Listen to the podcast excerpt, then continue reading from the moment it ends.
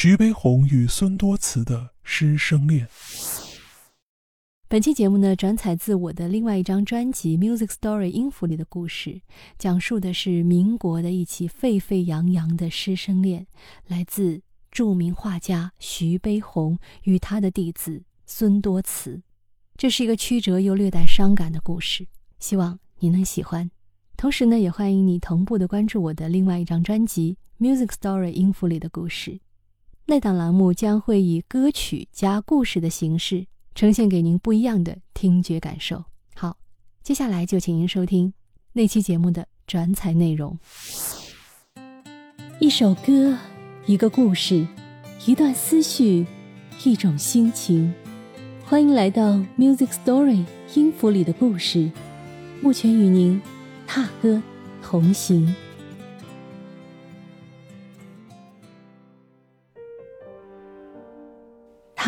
出生于民国一九一三年安徽省寿县的一个书香名门。他的祖父是清末重臣，曾一手创办了北京大学的前身京师大学堂。他的父亲是直系军阀总司令孙传芳的秘书。他的夫君是国民政府浙江省教育厅的厅长，而他本人呢，曾任台湾师范大学艺术学院的院长。是台湾乃至中国近代史上声名显赫的女画家，她的名字叫孙多慈。在她的身上，除了有着名门闺秀的尊容，还有着民国文化人的浪漫底色，以及那个时代欲说怀羞的朦胧之美。她曾与徐悲鸿有过一段沸沸扬扬的恋情。因为他的名字里有个慈，徐悲鸿的名字里有个悲，所以这段恋情也被后人称为慈悲之恋。究竟这是一段怎样的故事呢？接下来的这首歌《温柔的慈悲》会告诉我们一半，而另一半我会再讲给你听。其实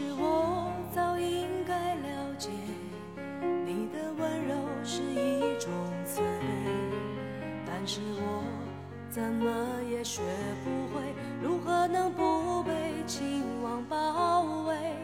其实我早应该告别你的温柔和你的慈悲，但是我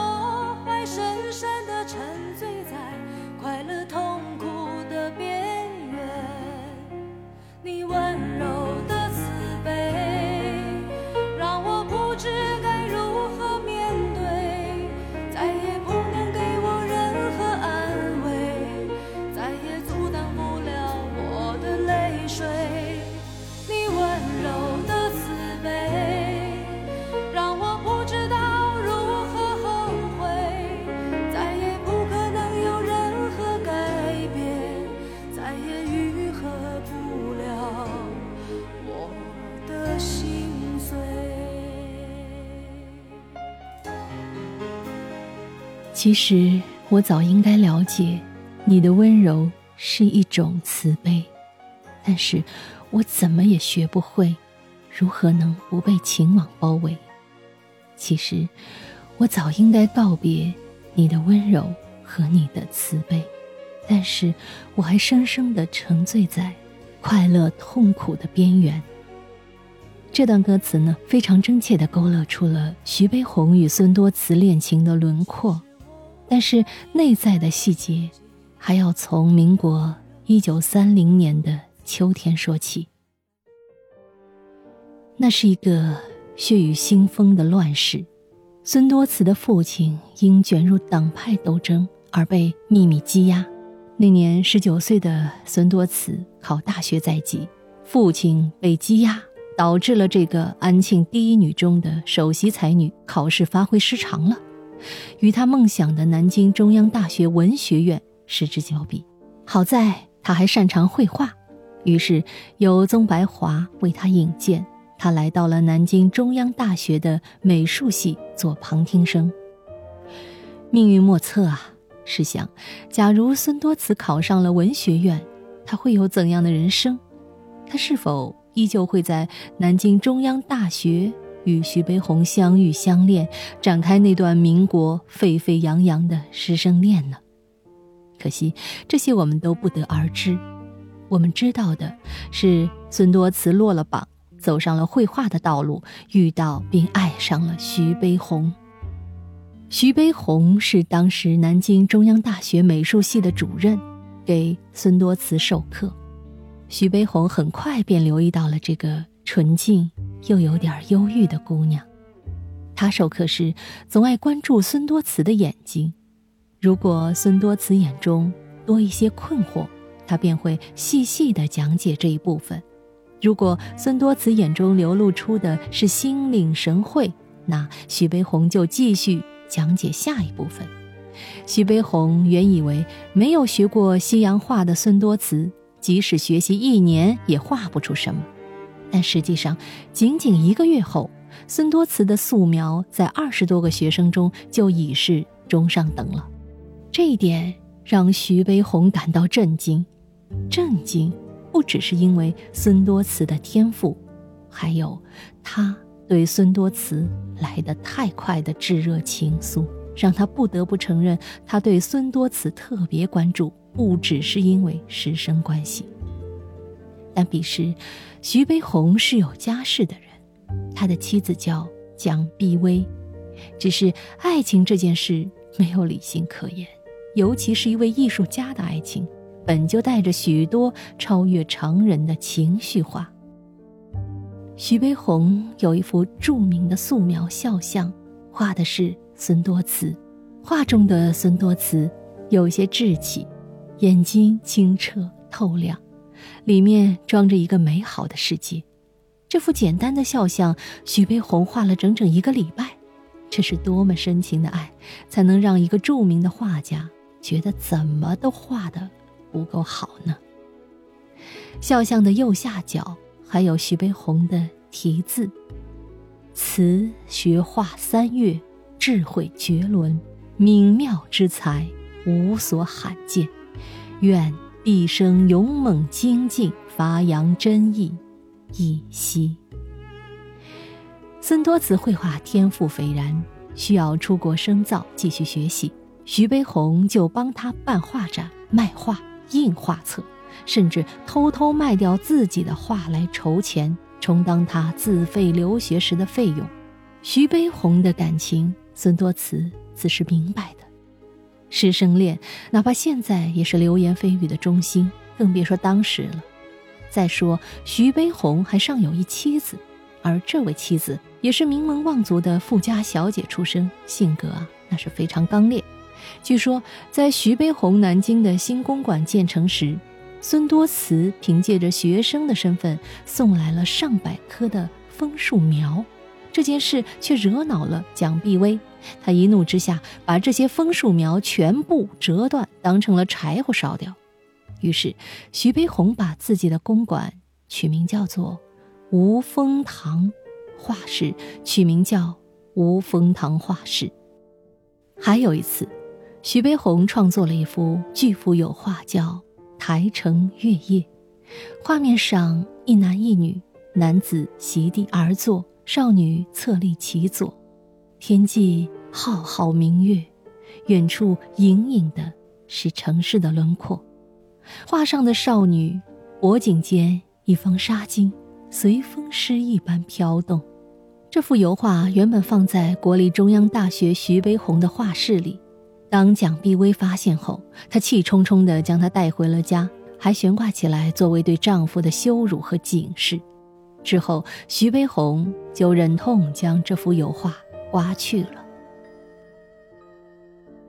其实我早应该了解，你的温柔是一种慈悲。但是我怎么也学不会，如何能不被情网包围？其实我早应该告别你的温柔和你的慈悲，但是我还深深的沉醉在快乐痛苦的边缘。徐悲鸿与孙多慈的师生恋，在当年遭受了很多的冷眼。虽然徐悲鸿为了和孙多慈在一起，发了一条和蒋碧薇的分居声明，也曾托人去孙家提亲，但孙多慈的父母哪能经得住社会上的谴责呢？于是他们极力反对。为了让女儿远离流言蜚语，孙家干脆举家迁往了浙江丽水。二人分别之后，徐悲鸿相思难抵，曾绘了一幅《燕燕于飞图》给孙多慈。画中的古代仕女满面愁容，抬头望着天上飞着的燕子，出神静默。孙多慈收到画后，没有回信，但他回赠了一颗红豆给徐悲鸿。红豆之意，徐悲鸿自然是明白的。他当即写了《红豆三首》来答复孙多慈。孙多慈和徐悲鸿曾经约好，假设十年之后，徐悲鸿与蒋碧薇之事有了了断，而感情依旧，他们就在一起。约定这种事情啊，很是美好，但长久的约定又总是很难实现。沸沸扬扬的慈悲之恋，最终没有败给。蒋碧薇，而是败给了什么呢？时间，没错，就是时间。徐悲鸿当时应邀去印度讲学，一去就是五年。等到一九四二年回国时，孙多慈已经遵父命嫁了人。孙多慈嫁的是当时浙江省教育厅厅长许绍帝。这个男人非常支持孙多慈画画，他带着孙多慈去世界各国游历，开眼界，为他聘请专业的讲师，帮助他在上海办画展。后来又带他去台湾，让他去国外学习深造。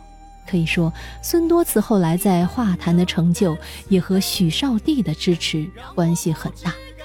一九四六年，徐悲鸿和蒋碧薇彻底是分开了。但是这个男人也无法再和孙多慈有任何关系，于是他和廖静文女士在北平结婚了。在一幅红梅图轴中，孙多慈题字：“以翠竹总是无言，傲流水，空山自甘寂寞。”徐悲鸿后来在这幅画的梅枝上补了一个不曾开口的喜鹊。人生啊，有的时候就是这样，不知不觉中就错过了。和许绍帝结婚后的孙多慈不再迷茫幼稚，而是稳定踏实，一举一动都是生活的宁静优雅。他的画也逐渐摆脱了徐悲鸿的影子，从笔势大开大合、潇洒豪迈，转变为细腻婉约、宁静致远。不过，有些事情虽然变了。却不代表它没有存在过，更不能把它从人的心里连根拔掉。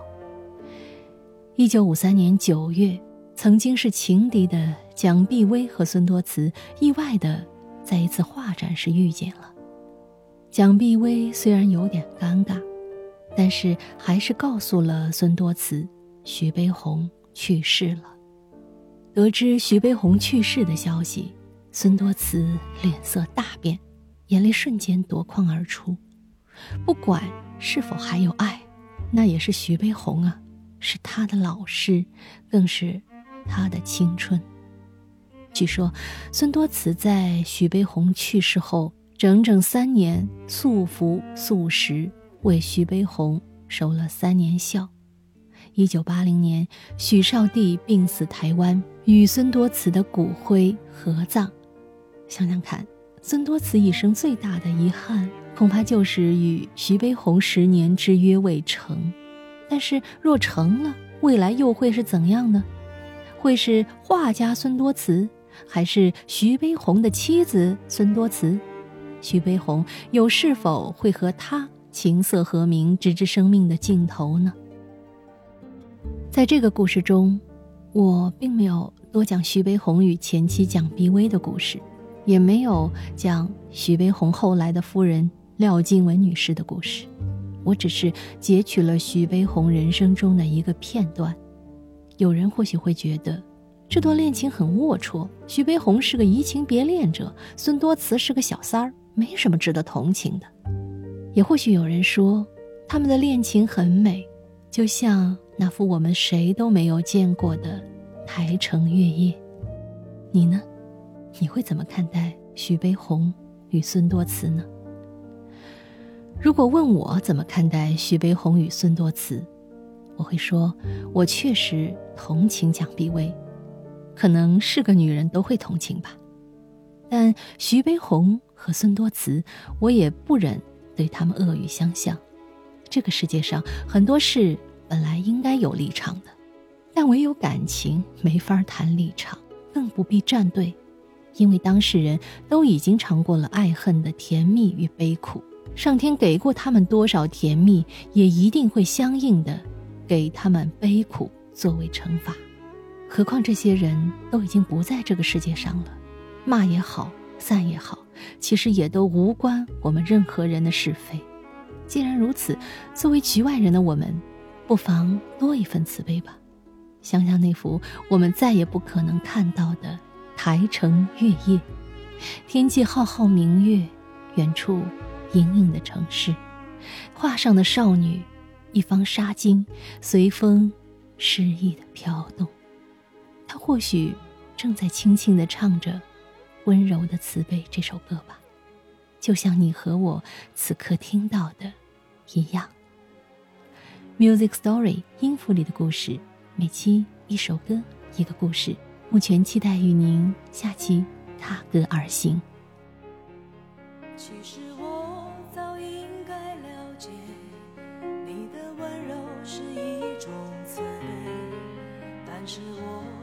怎么也学不会如何能不被情网包围其实我早应该告别你的温柔和你的慈悲但是我还深深的沉醉在快乐痛苦的边缘。你问